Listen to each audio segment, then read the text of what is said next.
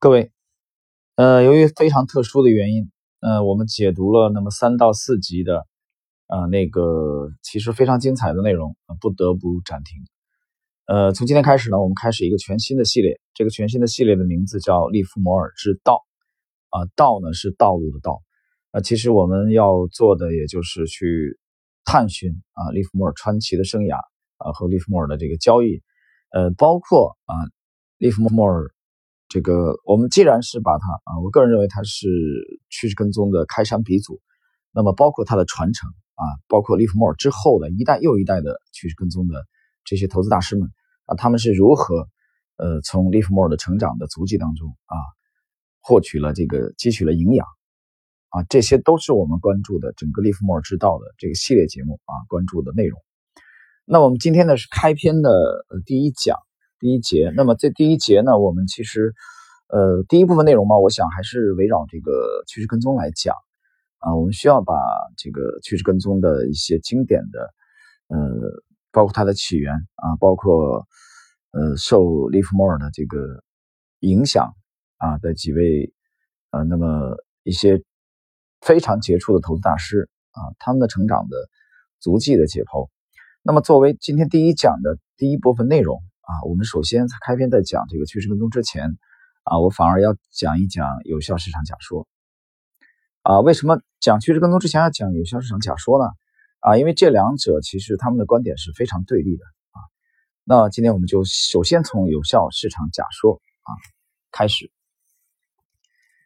呃，什么叫有效市场假说？呃，听过我之前节目的听友可能有点印象啊。简单来说，我们谈有效市场假说之前，我们先谈一个这个。其实你在我们我在中学啊，我们在中学学这个生物这门课的时候，其实学过一个这个布朗运动啊，大家应该还记得。布朗运动其实是在1827年啊，苏格兰有个生物学家啊，罗伯特布朗，他发现在水中的这个花粉啊，它悬浮的这个小颗粒啊，做不规则的这个运动啊，后来他把这个命名为布朗运动。这个布朗运动在1959年的时候。啊，被奥斯本他就利用布朗运动这个原理，他提出了这个随机漫步，啊，你这个随机漫步来研究股票的交易。那么结论非常简单啊，那就是说股价的这个波动啊，跟布朗运动一样的，跟花粉的这个波动是一样的，完全不能预测，明白吧？所以由这个结论，他推导出根据技术图表来预测股价的走势的啊这种做法啊，完全是胡说八道。这是奥斯本的观点。奥斯本的依据是1827年的这个，呃，罗伯特·布朗的这个布朗运动。好，那么随着时间的推移，到了1925、1952年的时候啊，美国的这个经济学家啊，马尔科维茨，他发表了一篇论文，这个论文的题目叫《资产选择》啊，有效的多样化。他在这个论文当中，实际上他是系统阐述了这个资产组合。也就奠定了这个现现代资产组合理论 MPT 的啊这个发端。由此呢，在九零年的时候，马尔科维茨啊，他后来又优化了这个投资组合，让马尔科维才获得了诺贝尔的这个经济学奖。呃，整个这个理论，我们我们简而言之啊，这个理论的最大特点就是它用投资组合来降低非系统性的风险。听清楚了吗？用投资组合。啊，这里边其实包括用资产组合报酬的这个均值和方差啊，这种数学的这种这种定义啊。那么我其实知道这件事情的时候啊，我当时心里就就在想啊，这么资深的这些教授们啊，后来还夺得了诺贝尔的经济学奖啊，真是天才。但是他为什么这么做呢？他为什么要去做组合呢？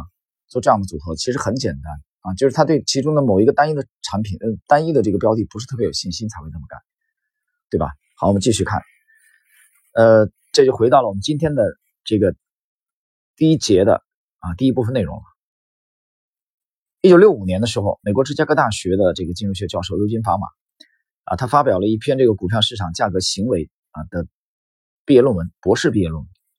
然后他在五年以后，一九七零年又对这个这个理论整个这个理论啊进行了这个修正，然后比较完整的提出来 EMH。也就是有效市场假说，他这个假说的最大的这个特点是什么？他就认为，啊，在只要是这个监管良好啊，这个透明度高，竞争充分，股市所有的有价值的信息啊，都已经被股价走势啊包含在内了。其实我们单从这一点来说啊，单从这一点来说，其实类似于查尔斯道讲啊，这个价格走势包容消化一切，对吧？你去看道氏理论，其中有这么一条，没错吧？价格走势包容消化一切，哎，很有意思。他这一点跟查尔斯道，哎，这两者统一了。好，这是有效市场假说的这个发端。呃，后来啊。又有一位非常著名的经济学家啊，就是罗伯特·萨米尔森啊，他也是呃这个非常认同有效市场假说，而且还还发表了相关的一些论文。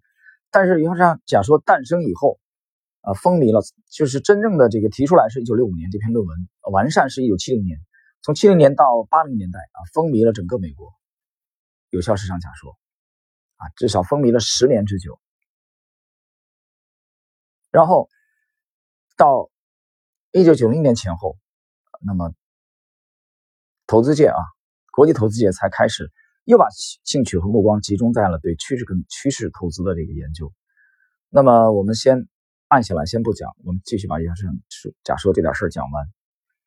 呃，在尤金·法玛提出来有效市场假说的三十三年之后啊，二零一三年的十月，瑞典皇家科学院呢。他宣布了当年度的诺贝尔的经济学奖，颁给谁呢？三位经济学家，分别是尤金·法玛，哎，就是刚才提有效市场假说那个，然后拉尔斯·皮特汉森，还有就是罗伯特·希勒，三个人啊，三个人。那给他们颁奖的理由是什么？因为这三位经济学家，他为资产价值的认知奠定了基础。这哥仨啊，夺得了。当年度的美这个诺贝尔经济学奖，那么获奖的，他的主要理论是什么？其实就一句话啊，我把这句话跟你讲。这句话就是，他们研究认为没有什么方法能够预测未来几天或者几周股票市场或者债券市场的价格的走势。啊，这句话我们又分两两段啊，这是第一段。听清楚了吗？啊，简而言之就是短期的走势、价格走势根本就没有办法预测。第二句话，但是可以通过研究啊，对长期的三年以上的价格波动进行预测。很简单，就就就凭这两句话啊，就凭这完整的一句话，短的不可预测啊，长的可以有办法预测，三年以上的。然后这哥仨获得了诺贝尔经济学奖。有人说这诺贝尔奖这么不严肃吗？你理解错了。都是这个结论，获奖了。好，那么有效市场假说从尤金·法玛提出来，一九七零年啊，风靡了这个十年，在美至少，在美国。但是它风靡期间，并不是说没有争议的啊。这个假说的提出来，并不是没有争议的。这个争议有很多啊，我这里不展开了啊，我只举一位。这位在一九八八年，伯克希尔·哈萨维。的股东大会的信中是这样讲，他说：“令人惊讶的是，有效市场假说不只得到学术界的支持，也受到许多投资专业人士和企业经理人的欢迎。在正确观察下，我们知道市场经常是有效率的，但这些人却进一步得出结论：市场永远是有效率的。这两种主张的区别，就好比白天与黑夜。”这位是谁呢？大家猜到了，沃伦·巴菲特。啊，巴菲特说啊，我们知道市场经常是有效率的，啊，但不等于说永远有效率，啊，那你这帮子人说市场永远有效率啊，这太滑稽了，啊，他觉得这个这简直是胡说八道。换言之，他对有效市场假说这个理论是持完全的保留啊意见的，啊，他还讲过类似的话，他如果有效市场假说啊有效的话，那他和芒格他俩啊应该走在街上去捡，早就去捡那易拉罐了。根本不可能取得这个如此辉煌的这个业绩，但这是巴菲特个人的观点。好了，那我们今天在节目的开篇呢，首先把有效市场假说啊告一段落。大家知道啊，在西方经典投资理论有这么啊一个一个学说，曾经其实垄断了啊这个对这个投资的啊非常的风靡。那么其实这一点来说，呃，萨缪尔森发表了那个论文啊，包括后来大家应该知道，呃，去熟悉美国投资历史的人知道一位顶级的投资大师啊，叫约翰伯格啊，他的先锋集团，他就是做指数的啊，做指数投资的。其实伯格，呃，当时他设立这个指数基金啊，这个去研究一下美国的这个投资投资这个历史，你会发现伯格的这个。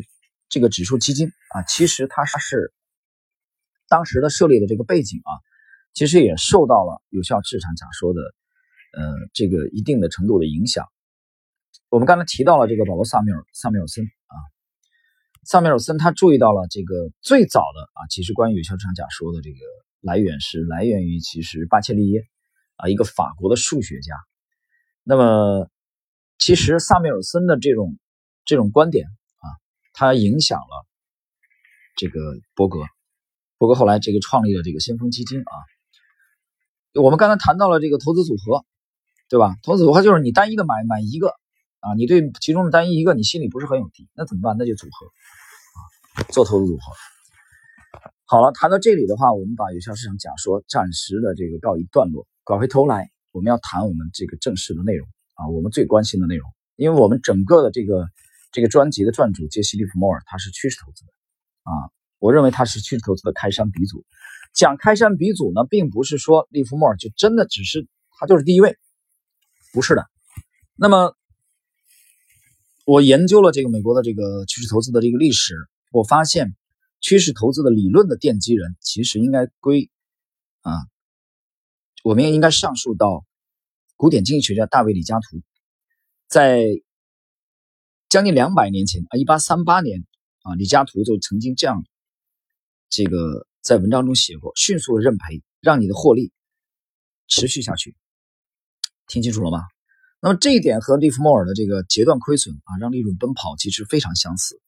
一八三八年，利弗莫尔哪年出生的？利弗莫尔是一八七七年。李嘉图写这篇文章啊之后的三十九年。利弗莫尔才出生，那么李嘉图本人也这么干啊，他也这么干，他也在资本市场上鏖战。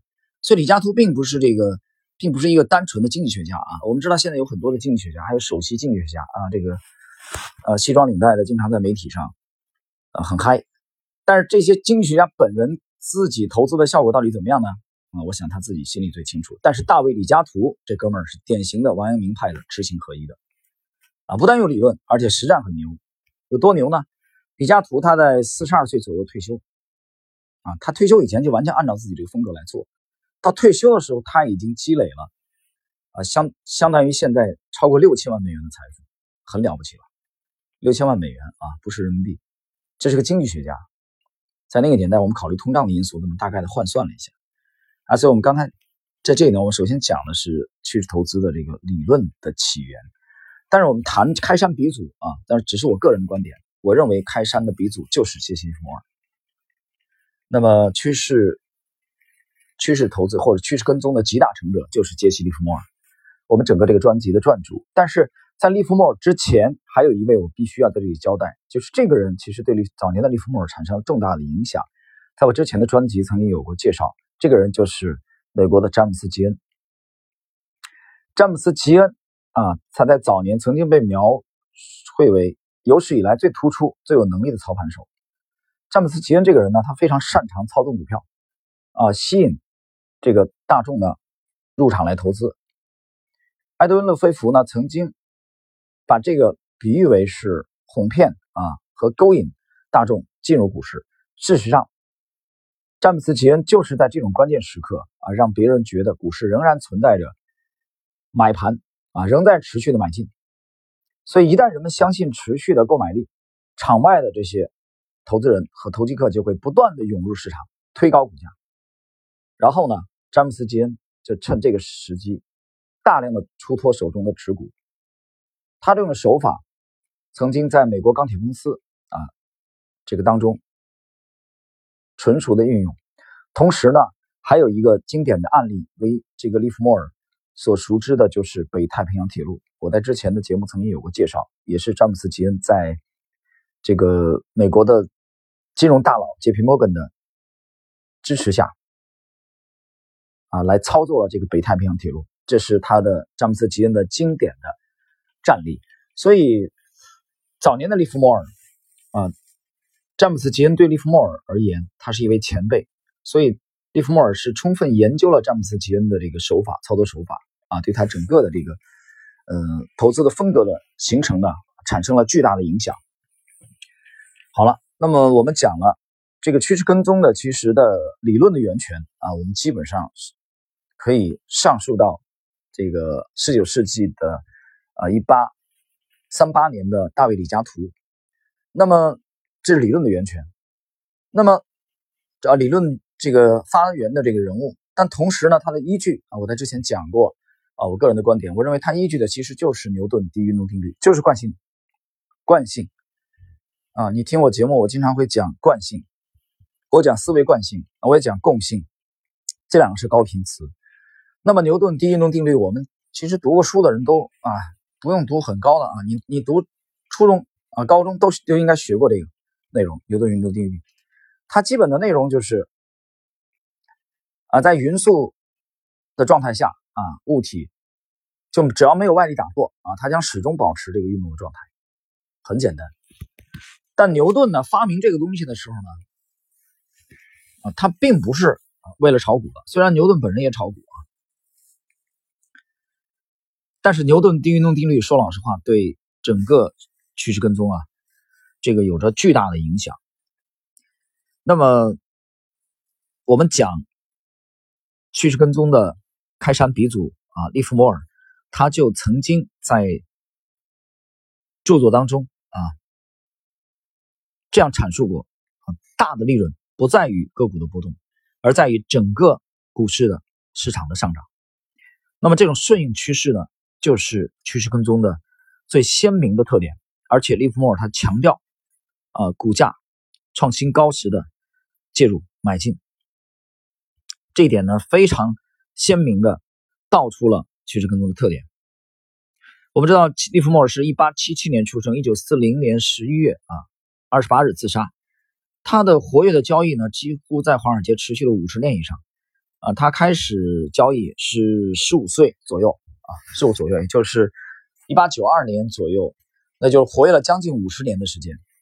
但与此呢，有一个跟他啊几乎是同时代的这位，就是我之前节目我这个系列里面也有个介绍的啊。我们今天要也要把隆重把他提出来。这个人就是理查德·维克夫啊，量价理论的开拓者。嗯，这是我们今天这这期节目提到的第二位趋势跟踪的大师，理查德·维克夫呢。由于他比这个呃，我我没记错的话，他应该是。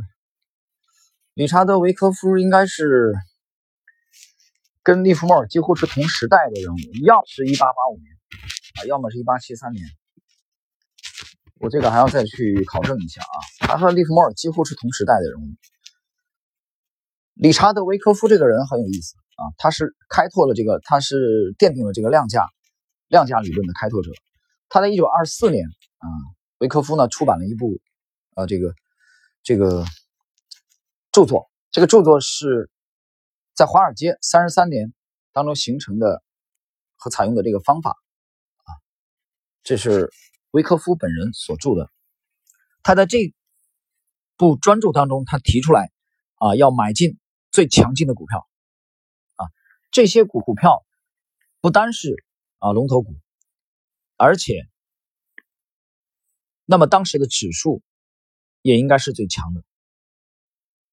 所以，理查德·维科夫呢，就利用这种方法，他在股市上也积累了这个相当庞大的财富。